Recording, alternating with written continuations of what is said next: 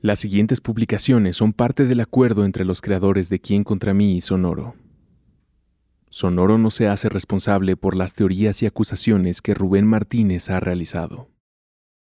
Desconocemos las razones por las que han desaparecido el resto de los episodios de este canal y esperamos volver a establecer comunicación con Juana María Torres, titular de este programa.